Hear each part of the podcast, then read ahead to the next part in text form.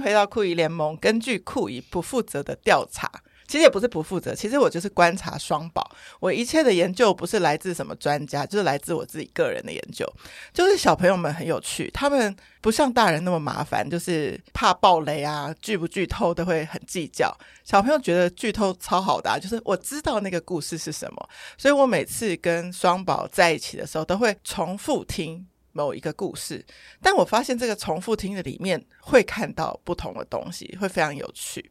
然后他们常常在听 podcast 的时候会问我说：“好奇怪啊，为什么 podcast 主持人都要跟我说晚安，小朋友？可是我们现在听的时候是白天啊。”然后小朋友也会问说：“这个故事我听过啊，可是上次那个维多叔叔不是这样讲的，那这个奶奶怎么是这样讲？”他们会对故事的可能性有非常多的好奇。但是始终不变的就是同一个故事重复听一点都不觉得烦。然后我相信接下来我们今天要分享的这个绘本，我相信也有小朋友是重复看。我等一下要来问今天的来宾。好，今天呢在酷姨联盟复更之后，我们就开始展开酷姨自己最心爱的系列，就是介绍给小朋友们表演艺术跟视觉艺术。或是一些美育的课程。那今天这位气质姐姐来了以外呢，她还又再带了一位气质姐姐来，是酷姨的小惊喜。而且他们今天特别从宜兰过来，那当然有他们的任务，加上今天的录音，所以他们会代表漫想室内乐团来介绍一个很厉害的节目。我会说很厉害，是因为其实他们根本就不用来上这个宣传，他们的票几乎要卖完了。所以这一集怎么办？当做线上导聆是吧？我们先庆祝票卖光。对，对，我们来欢迎一下漫想室内乐团的团长跟企划，然后请他们自我介绍一下。嗨，大家好，酷姨好，我是漫想室内乐团的团长，我叫做雨洁。嗨，大家好，我就是那个小惊喜，我是冠 仪。酷姨在找到底要在这个系列介绍什么样的表演艺术的时候啊。其实我特别关注音乐这一块，然后认认真真的爬梳了一下团长的资历。团长是法国巴黎师范音乐院长笛高级演奏文凭，已经有在巴黎的区立交响乐团长笛首席的这个职位工作过，才回到台湾。然后台湾的职位当中，其中有一个是台北市立交响乐团副社管乐团，是对吗？对，来跟你相认一下。嗨，我在两千零一年在 TSO 工作过，很久以前。对哦，那你在 TSO 负责的是什么？我就是在那个啊管乐团里面，就是长笛的声部，就、啊、是一个小小的团员，也是跟着他们的演出计划在走，所以现在都还是。现在没有了，哦、后来就是这样卖关子嘛。本本来不想公开，后来生小孩之后就比较没有时间这样跑来跑去，因为我本身还是住在宜兰嘛。对。对啊，如果要持续参加，我们就是每个礼拜时间要来练团。我看了一下，很好奇，想知道雨杰当时在法国待了多久，然后为什么回到台湾又成立了漫想这样子？我那时候在法国念书，念了快八年。对，因为我很年纪很小就去，我十六岁就去，OK，然后待八年，然后一直到毕业之后回来。其实成立这个乐团没有太大的用意，呃，只是非常单纯，觉得刚回来嘛，没事情做。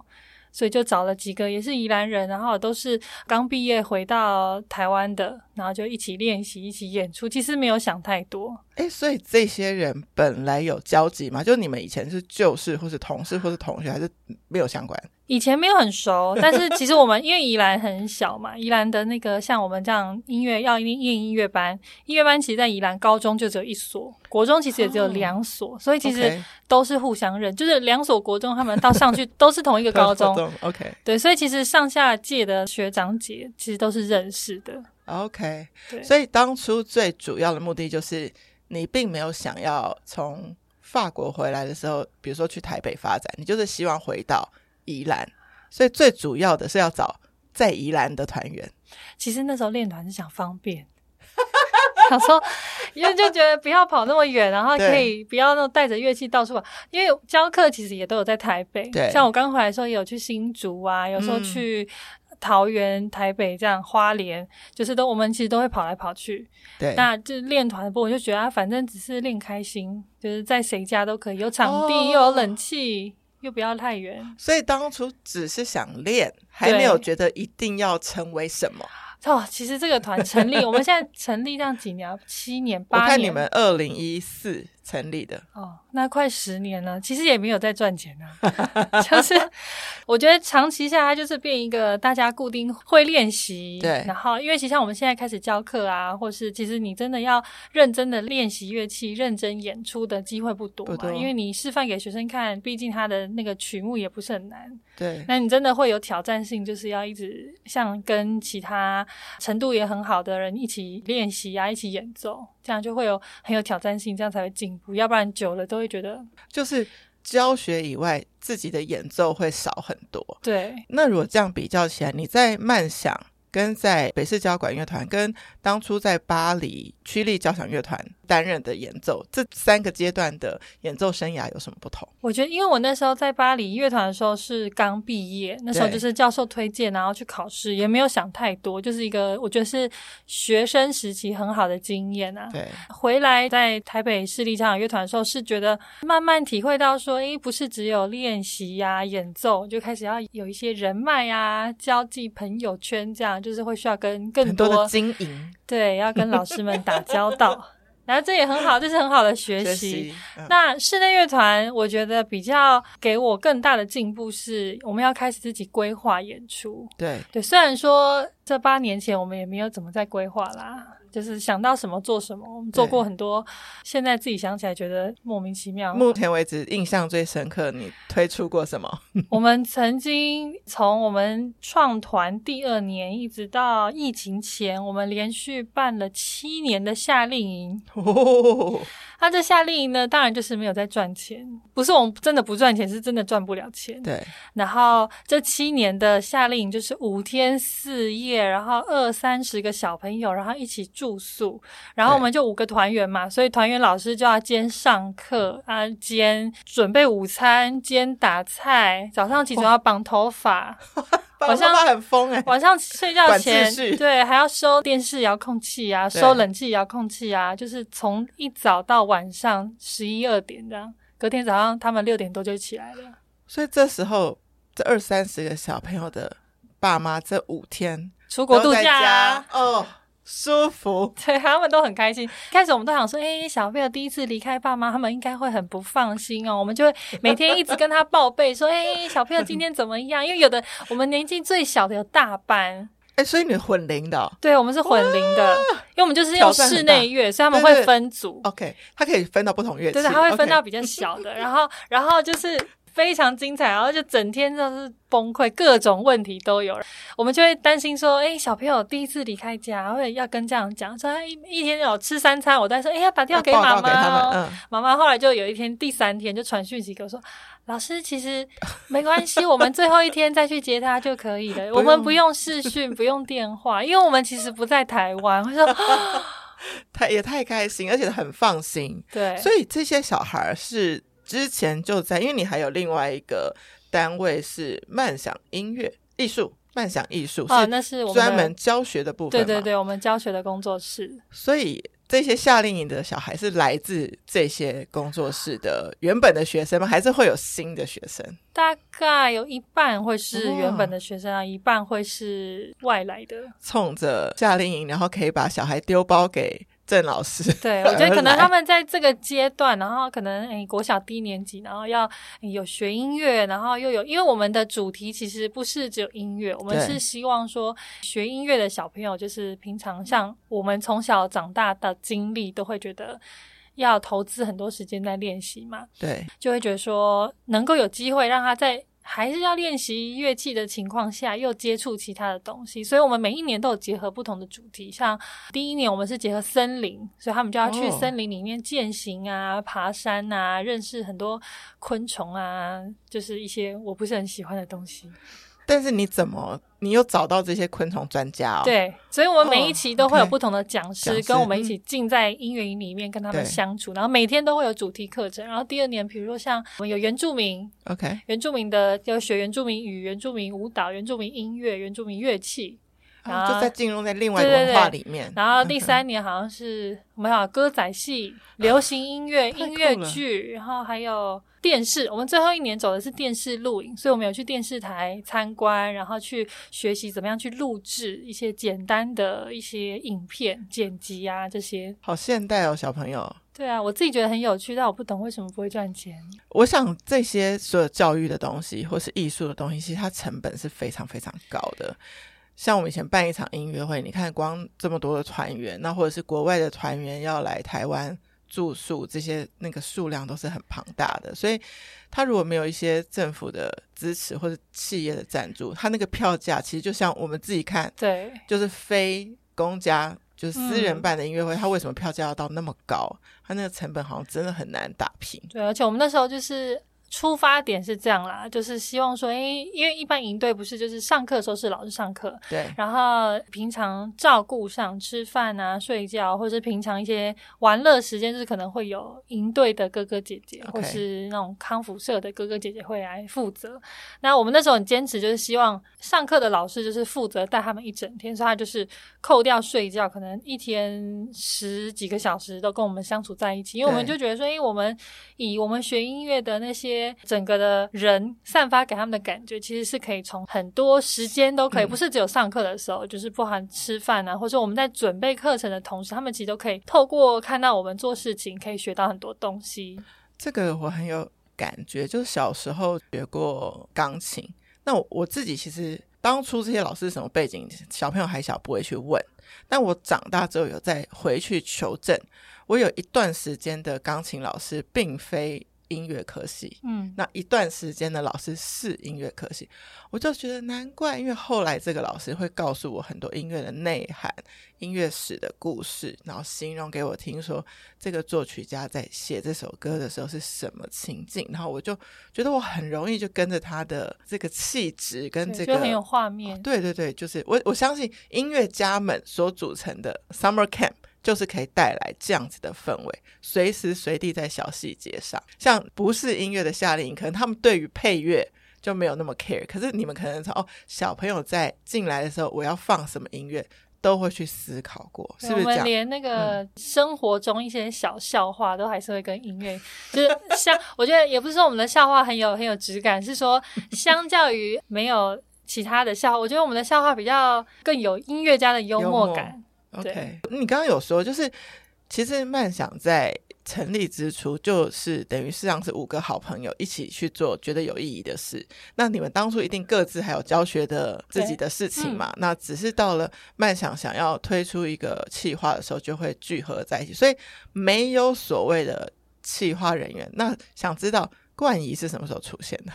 冠仪，冠仪其实是我国中同学，对，但是我是到比较近期才出现，这样 好像古代人物。三两三年前，我三年前有那么久了，三年对，三年了，对。那很好奇。在有也不能算专责，但有企划这个角色之后，就是对于你们的年度排程啊，就是会有一些改变吗？其实说企划，但是冠仪其实在我们在乐团也是都要身兼多职啊，都是既要演奏，然后又要写企划。但是我们到目前还是很坚持说，我们原本既有的那些团队的人，就是我们立志在不是找更多很厉害的人才进来，是我们希望让每一个人原本乐团里面都是学音乐的人，可是我们觉得，因为，既然我们大家呃相处这么久，能够沟通的还算很顺利，很顺利，嗯，所以我们就觉得让每个人都去学不同的专长，他们在这个团队就可以负责不同的事情。所以你想要的是内部的 upgrade，对，而不是说再找其他人，但是可能没有相对的合作默契。对，哎，我觉得这个想法就是很特别，但是很好。我们乐团团队里面，像我们有我是吹长笛嘛，然后因为我自己觉得我我自己就会跟开会的时候，我就跟他们说，我其实我一个不是一个很细心的人。然后像那种回复讯息，我也很有困难；回复音乐，我也很有困难；回复电话这种，我以后就会有那种我现在很思绪混乱，不想要接电话的时间。对。但是我的专长就是我可以把事情排的很规划的很好，什么事情该做什么，什么时候要做什么，什么要提前做，这个是我的专长。但是细心层面，嗯、我像那种每次那个场地团队要结案，这个我真的非常的痛苦。要交什么表什么表，这个我真的所以你的小天使就出现了。对，然后我我后来慢慢慢慢就 发现，因为我们团队有那种他就是很奴性很高，他就是可以一直被 场地追着跑的那种。就我就把这个就当窗口，嗯，对。然后我们团队里面有钢琴老师，然后他除了演奏之外，他就是嗓门很大声，嗯，然后他就是会那种。你跟他讲，他就是会一直记得事情。他不能记太多，但是你一旦跟他讲，他一定会一直记，然后在你旁边一直讲，一直讲，一直讲，提醒提醒。对，然后我、嗯、我们今年像今年的演出，我们就给他排做午间的工作，因为我觉得他、哦、他很适合大家。对，对他就会在那边一直啰嗦，一直讲，一直讲，太适合他了。然后像我们也有那种什么行政工作都没有办法做的，他就是对于打字写字都很有。就是文书处理很有困难，OK，那我们就把它排去类似像编曲啊、音乐设计啊，类似像他要比较创意的，不要那么行政面。对，然后都他一个人，就是你只要告诉他说：“哎，我这两个月你要给我什么？”他就可以慢慢自己慢慢弄，慢慢弄。我觉得你抓到一个很大的工作重点，像我们在职场很久很久的，其实最渴望就是一个舒服的团队，就是其实做什么事情，其实如果你人对了。它好像自然会生长出来，嗯，但如果说哦，一开始连内部都沟通不良，那那怎么把这些演出再搬到台上，对吧？对啊，我们也是经过很长时间了，慢慢 磨慢慢磨合，然后慢慢的小爆发，小爆发这样。好，虽然我到底应该叫你郑老师吗？还是雨雨洁就好了？雨洁刚刚讲的说，哦，就是其实前面几年办夏令营啊，没赚钱啊。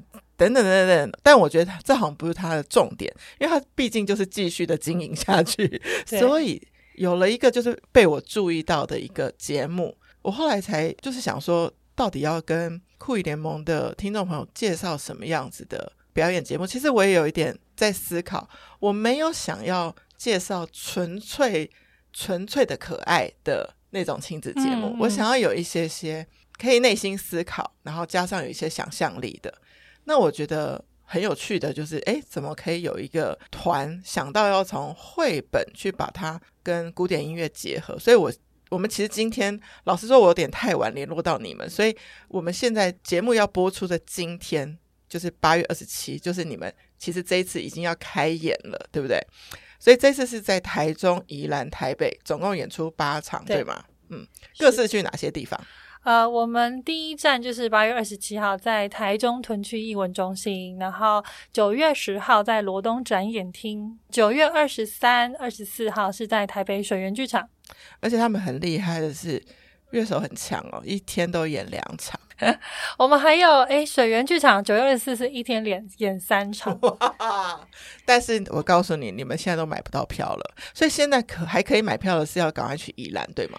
对，其实是宜，可是宜兰其实也剩不多了，剩没有很多。好吧，那大家现在当做那个空中导聆，就是有买票的人呢，可以好好听我们来讲讲这场音乐会，他们是怎么准备的。你们当初会想要选《爱哭公主》这个绘本，有没有什么特别的原因？而且觉得它怎么可以跟古典音乐结合？嗯。这样讲，变得好像我的那个原本的原因好像很无趣。我们最一开始选这个绘本原因是因为我自己的小孩，对，那因为就是我我自己觉得我的工作的学习的方向也是跟着小孩，嗯，小孩到一个年纪，他需要做什么时候，哎，我就会开始想说，那是不是因为我在市面上找不到，那我是不是可以自己做？哦、那我当时的初衷其实就是，我也面临着想要带小孩说，哎，接触古典音乐啊，或者多去看一些这个表演，可是问题是小孩坐不住。OK，那我也是那种曾经花过那种一个几百块，就为了带一个一岁多的婴儿进去听，可他根本就没有办法听，或是会影响旁边的观众，所以我们可能听了十几分钟就把他带出来了，因为他完全坐不住啊。对。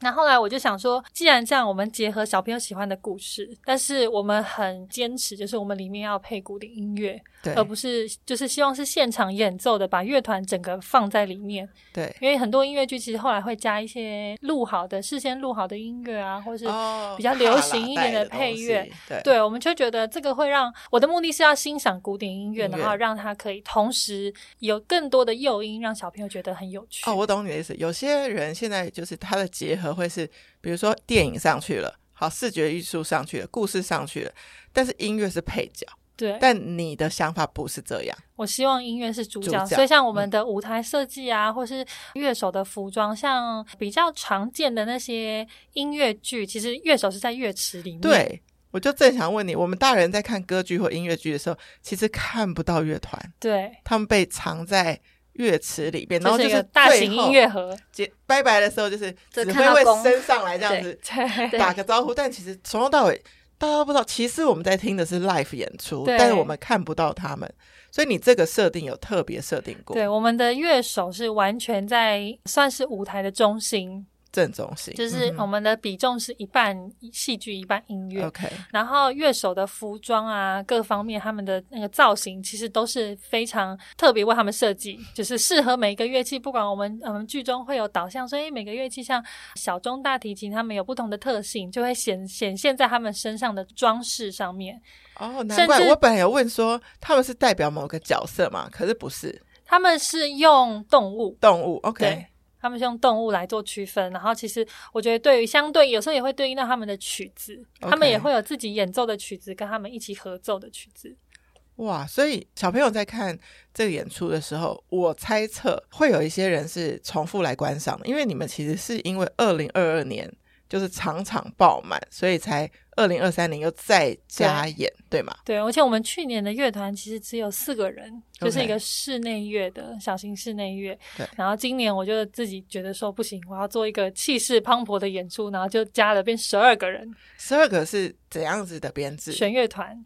哎，所以其实是没有长笛的，没有场地。所以你本人是不会在台上。不会，我会在后面搬道具，就是像这一种大型的演出，我们乐团也有一些那个交响乐团什么演出，我通常都会觉得我们自己的团员能不上去就不会上去，因为他们需要负责更多。困难的任务，OK，比如说你刚刚说会有舞间等等这些，像我们的前台的负责人啊，后台负责人，然后包含在整理道具。其实就我们的团，我觉得我们很幸福的事情是，我觉得我们的团队虽然说就是相爱相杀，但是他们。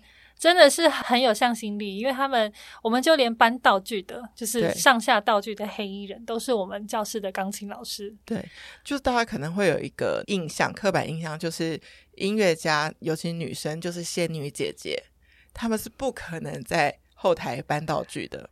但是你的团员都没有这个。仙女的这个部分，对，因为因为就连我自己，其实，在前台工作，对，已经好几场演出，慢慢就可以发现说，其实每一个前台一进来，然后你发节目单，或是你给他刷票啊，或是甚至我们有周边商品，就是在那个互动跟观众互动的期间，我觉得你能够给散发给观众很多的感受，是每一个人会给不一样，他能够接收到很多的讯息。对，像我觉得小朋友进来，我们能够。给他很多，就是从诶进到这个从这个门进来的那一刻开始，就可以有很好的感受。我觉得我会怕说，诶，如果是我，比如说请那种临时啊，一天就是临时的人员，或这个我们没有办法传达给他说，因为我想要让观众感受到这些。其实我曾经在那个云门舞集工作过一段时间，然后其实前台的人是最资深的行政人员，因为你遇到的观众。有可能比你的员工还知道你的演出的历史，所以你 很很容易被考倒。对，所以我懂你的意思，就是说你能不能去从第一时间的接待就传达你们这个团要给他们的气氛？对，你是很觉得很重要。这也是我今年，就是也是去年，就是接触到每一个小朋友进来那种感受，我才慢慢觉得说，哎，这个真的是很重要。所以我们今年连前台的那个服装都有设计。哇、欸，所以如果有听众还不是很了解呃弦乐的编制的话，所以十二把琴的演奏家是怎么样分配？比如说小提琴，就是第一部小提，第二部小提，中提琴、大提琴跟低音大提琴，这样各是几位老师？小提琴两个声部各三位，总共六位，okay, 然后中提琴两位，大提琴三位。低音提琴一位，一位哦，所以听众如果有听到就是郑老师分享的，你到时候到现场可以去看看这样子的编制，然后看看他们的服装，然后连来前台找我，连前台的服装你都要看一看。对，对我是我认为最重要发节目单的那 位，真的很重要。你知道现在啊，很你们是还有纸本的节目单对吗？啊、呃，对，而且我们这次节目单特别设计哦，就是虽然说这小秘密，但是也是因为自己的小孩，我慢慢的会把节目单只要是亲子，我都会加注音哦。好贴心，对，就是我希望让那个节目单，就是他带回家，不是只有在节目的现场，好像也是他的一个故事书。对，他回家，像我我自己的小孩，就是每一场节目他都会带回去。可他带回家第一件事，嗯、像我老大就是会一直留，他会留着，他都会看着那个封面，就会记得他是哪一个演出。可是他就会跟我说：“你可以念给我听吗？我看不懂。”你就发现了，如果他要自己读，他要能够有注音，这个在你知道，最近我去看很多很多现在的演出。他们都已经不再印制节目单了，就是会用一个 QR code 刷，哦嗯、然后就让大家自己看电子版。我就是会觉得少了一个阅读的乐趣。对，而且我就觉得小朋友就是真的会很想要把那个，我觉得不想留是大人觉得会浪费。可是虽然说就是，呃，我们有时候也很挣扎，就是到底要浪费这个纸呢，还是要印节目单呢？那我就会觉得。小朋友真的会留着，他会一直看。我们有电子档，那电子档是给爸爸妈妈的。然后我们电子档比较特别，是我们会把每一首我们在这一个剧里面出现的音乐。有一个连接在 YouTube 上面的歌单，会给爸爸妈妈，那爸爸妈妈就会知道说，诶，这个音乐是从哪里来啊，或是什么环节出现的音乐是哪一首？所以他听完这场音乐回去，如果要无限的，对，我希望可以就像我刚刚说，增加他们亲子之间的互动。然后像我们在小朋友的那个节目单上面是有设计说，哎，呃，什么音乐？就是我们在上面的节目里面内容音乐的部分就没有讲太多，我们就只有哎取名，然后有作者，然后有。注音啊，让他们可以自己看，连接到，比如说，哎，他觉得这个音乐是很温暖的、很悲伤的，然后让他们自己玩连连，就是我们节目单里面一些小游戏、哦、互动很多的一个节目单。哎，那我很好奇，那因为你们二零二二年已经办过了嘛？你那时候的观察，就是所有来的小朋友都是冲着古典音乐来，还是说他们也很喜欢《爱哭公主》这个故事而来？这样讲好吗？其实他们都是冲着故事而来的，是 也没有关系。但我觉得有一部分我观察到，我觉得其实很多家长他们其实也很希望让小孩子可以听古典音乐，对。可是一直没有像刚刚雨洁讲的，就是古典音乐这个东西，它的入门真的就是比较，嗯、因为小朋友不可能坐在那边听欣赏音乐，对。可是就是因为绘本跟音乐这样的结合的时候，反而哎，古典音乐就变成他反而小朋友就很愿意接受。这也是我在主持酷姨联盟时候一直很希望。有更多像你们这样子的单位去主办这样的活动的原因，因为我也很想要带我妹妹的小孩去，在他们很小的时候去看表演，因为我觉得很多东西你早一点让他接触，他其实是有很多观察跟想象的。可是我们也不敢，所以只敢带去户外的节目，就是对不对？吵就是大家在外面吵这种，对。对，但是能够有这样子的选择，我就觉得，我觉得爸妈会非常非常 appreciate 你们的企划。对啊，像我们这个节目从去年开，就是会有很多爸爸妈妈是抱着婴儿，然后他都会觉得，哎，所以你没有任何的限制，我们只有一岁以上需要购票，但是不分年龄，不分年龄，只要你有在呼吸，带着进来，对，你带着进 来，对，所以我们有很多爸爸妈妈是抱着那个婴儿来。我们的前台工作人员就会在观众席那边协助嘛，因为他们很有可能会需要很多的帮忙。帮忙对，很多爸爸妈妈都会觉得很不好意思，就是说他小孩吵到别人或者在哭，我都跟他说没有关系，系。这个是他们要经历的过程。我说其他小朋友也需要，呃，试着不要那么容易被影响啊，对。或是其实是就是呃，加上我们就是灯光融的一个 概念，对对对，然后我们就会跟他说，因为我们其实因为是小朋友节目，所以我们灯光没有到全暗，所以随时你有只要你有需要，你要走动。都是我们会有工作人员。你你这个完全 在那个 point 上面。我曾经跟一个好朋友，然后带他的小孩去看演出，可是我们已经去看亲子节目了。但是他在任何的，就是换场的那个黑，他们会黑到全黑。小孩心里还是会有点恐惧，对，因为他们其实不习惯，对，不习惯，所以你连这些都有去设想好。那二零二二年的那一场，那如果大家真的都是冲着绘本来，那应该就是爱哭公主的粉丝，对。那这些小朋友们会有些特别的装扮吗？会穿的很一片粉红色，其实会，他们没有，他们第一个是粉红色，然后再来是他们会变公主，就是会有 Elsa 啊，会有安娜，去年就有他们很多很多小公主进场，对，满场的公主，对，公主也是我们的私心啦，我们自己也想要演有公主，因为我们当不了公主，所以演公主系列，对，好，那那时候把古典音乐跟爱哭公主的这个想法来结合啊，好，当初这个绘本。你有说是小孩喜欢的一个绘本，嗯、那你有去特别研究说这个绘本的作家是哪一个国家，他是什么样的创作？他这个绘本本身想要传达的是一个什么样的理念？我其实对于那个他的作家赖马老师啊，嗯、其实研究没有到很多，但是我曾经听过他的讲座。他的创作的初衷也是跟着他小孩一路长大.然后到现在他小孩已经越来越大了，他就觉得说这就是他每天跟小孩生活的日常。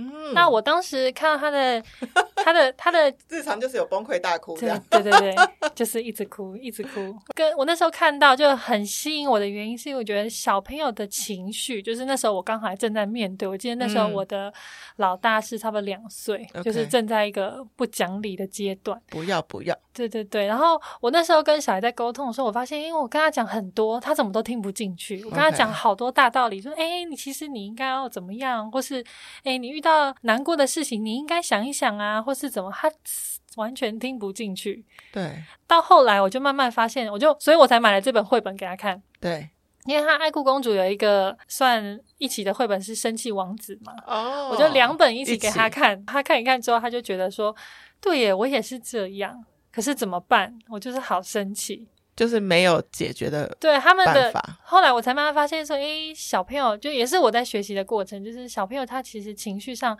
光是要放松下来就已经有点难度了，更何况是、哦、冷静下来，对，更何况是要跟他好好就事论事，然后坐下来好好聊一聊，这根本就不可能。还有什么控制 EQ 这种？对对对，然后所以我就我就后来就联想到说，诶，其实音乐是一个很好放松的。哦对，所以我们家的小孩是，只要他生气或我就会说好，那你先，你要哭你就哭啊，你要生气你就继续气，等你冷静了，我们再来聊。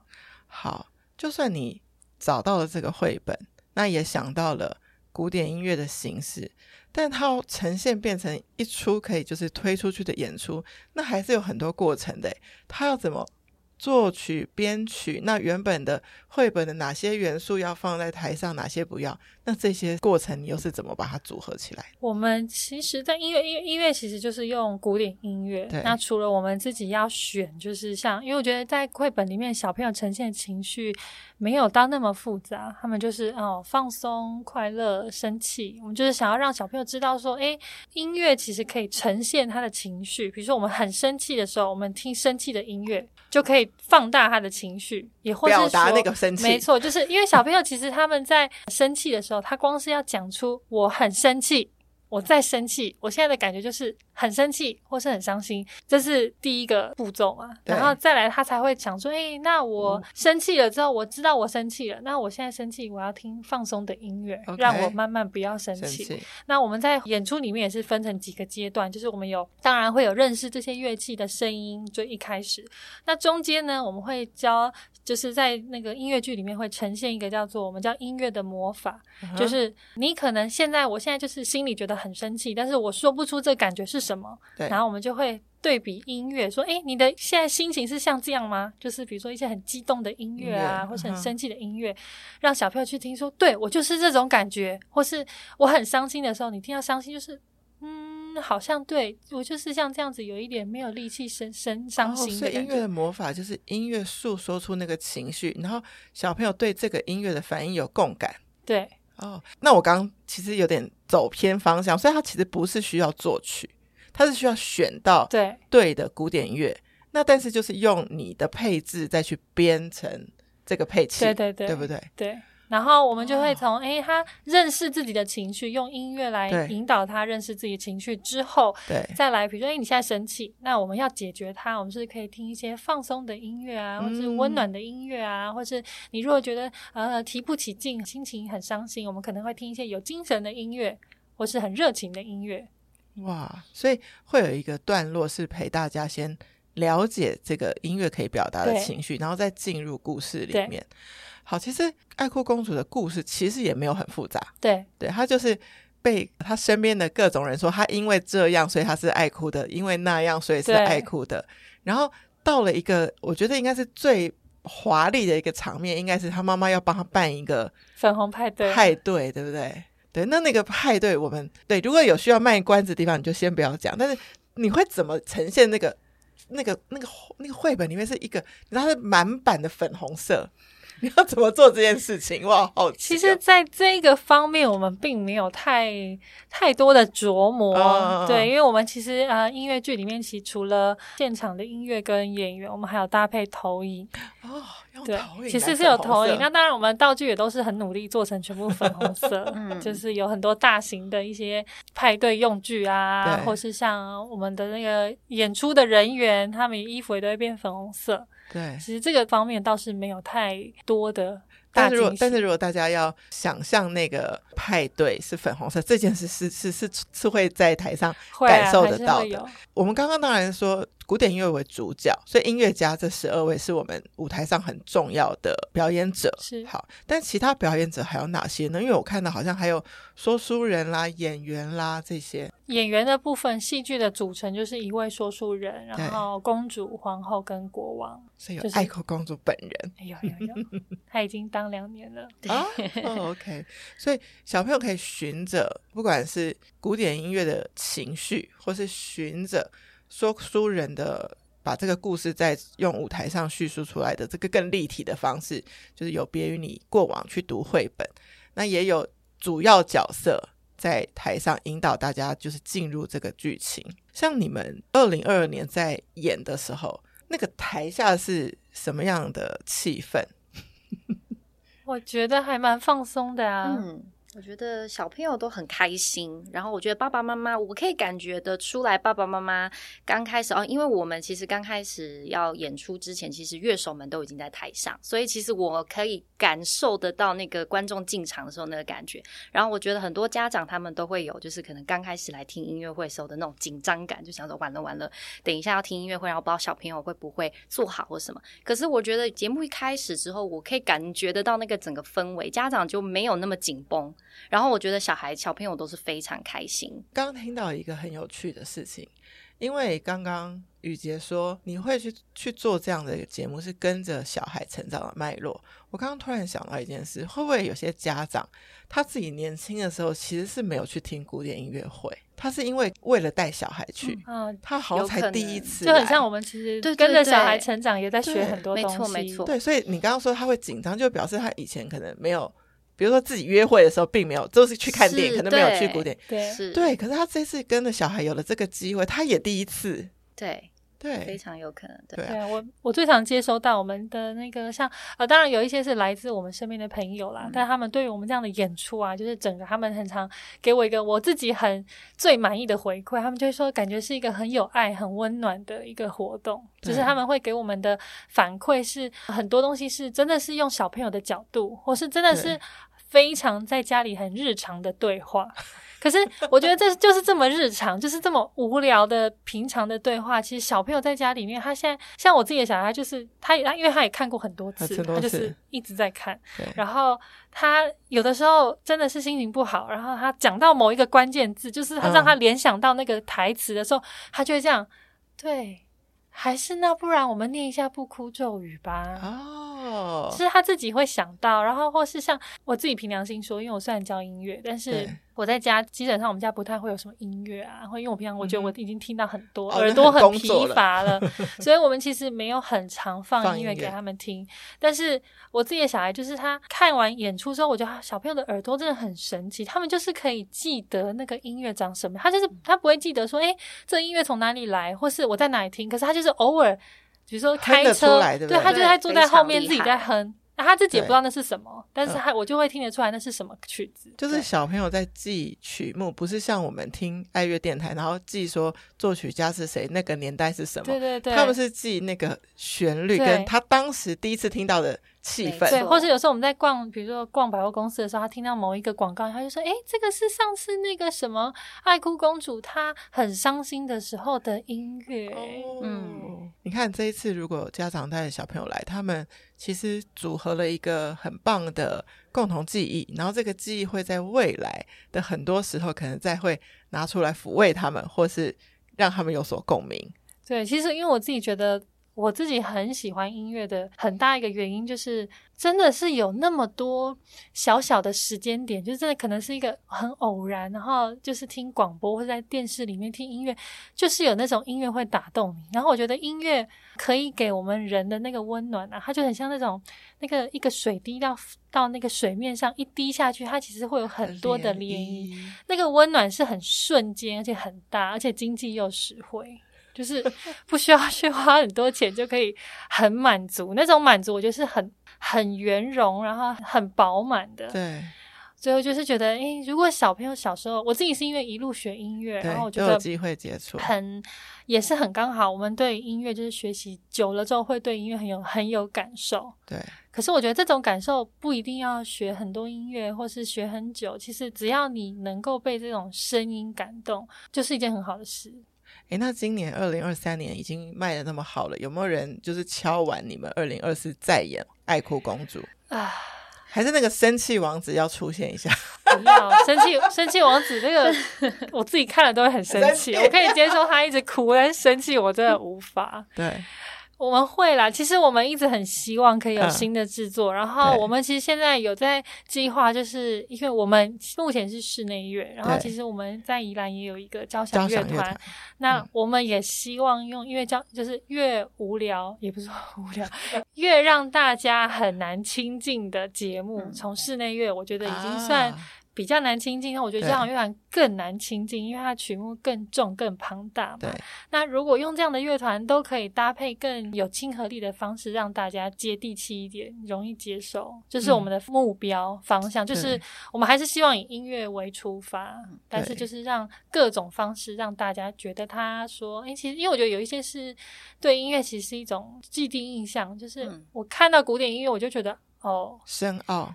花钱呐、啊，深奥、对无聊，睡觉，睡觉，对，免费冷气。不要讲了，好像一路好像被很多那个贴标过这样，但是我这样一路这样听到现在，就是慢想，你们刚刚讲好像成立之初就是大家一起。真的，我们连我们连团名都是哦，就是你们很浪漫。我们讲没有这个这个故事，我真的从创团到现在讲不腻。慢想为什么叫慢想？为什么叫慢想？因为我们那时候就创，就每个人小团名嘛，想很久啊。有的朋友去算命啊，去网络上找翻字典啊，然后后来就因为想太久，想的太慢，所以叫慢想。没有太多深刻的意义，大家都误会。但是那个不是快慢的慢呐、啊，是浪漫的慢。就只是换了一个部首啊。对，听起来就蛮浪漫的。因为其实我听起来就是说，你们团不论就是下一次的制作，还是不是绘本或是任何，你们愿意用一个比较大家愿意来亲近古典音乐的方式，对不对？对，对我们应该要回到现实，我们就是想说不要再。当仙女不食人间烟火，对，就是我觉得这也是一个学习，就是我们从呃原本学音乐，就是音乐脑嘛，然后就是做很多事情都是用我们原本的逻辑去看待这件事情，然后慢慢的开始被被呃生活摧残，对，现实摧残。现实层面就是，哎、欸，发现，哎、欸，其实就很像妈妈一样啊。妈妈，妈妈想给的不一定是小孩想要的。那我想要表达的演出，我想要呈现，不一定是观众要的。那怎么样在中间找到一个平衡点？嗯，就自己创吧。对，就是我们慢慢还在找那个平衡。觉得你们有音乐人那种很想把事情做得好跟做得精致那个精神，那不管它是快还是慢，其实就到了。毕竟你们老实说这样很厉害了，《爱哭公主》才第二年。就已经是一个满座的状况，对，所以、就是、我们自己其实也很意外。我们我们现在压力，谢谢大家的支持。对，哎 哎，票房好也会压力大吗？就会觉得我不能亏对大家的票房啊。代表大家其实是喜欢这样子的方式，那我们当然就是希望可以做继续做这样更多的节目出来，让大家欣赏。太好了，就是你们如果未来还有继续呈现新的制作，也还愿意来酷艺联盟的话，我们就再来聊聊。谢谢。然后，如果已经买票的大家，或是其实对于绘本很熟悉的大家，其实大家都知道，就是《爱哭公主》这个故事有一个很大的转折嘛，就是 Party 里面出现了一个黄色的气球。对。那不管是在古典音乐里面，慢想会选哪一个曲子来表达这个？故事的桥段，或者是视觉上会有给你什么样的冲击，或是你很好奇你的小孩到时候会是什么样的反应，都可以一起到剧场里面去感受。那如果这一次真的错过台中跟台北的票，我觉得大家真的是买个票去宜兰玩一下也蛮好的，就非常的近。对，然后去住一个晚上也可以。刚好下午可以进来吹冷气。对对，然后那边离罗东夜市很近，大家就看完就是可以去吃东西。对，对我现在其实觉得任何的表演，如果是我很喜欢那个表演，在台中歌剧院，或是是他真的是在魏武营，我也是愿意去看这个表演，然后也顺便玩一玩，这就，就是会是一个很好的旅程。谢谢。好，那我们非常感谢两位今天到我们的节目。酷艺联盟，我们希望未来带给大家更多的译文资讯，也是真正能够切合爸爸妈妈觉得带小孩去看会很有感动跟启发的节目。好，酷艺联盟，我们下次见，拜拜，拜拜，拜拜。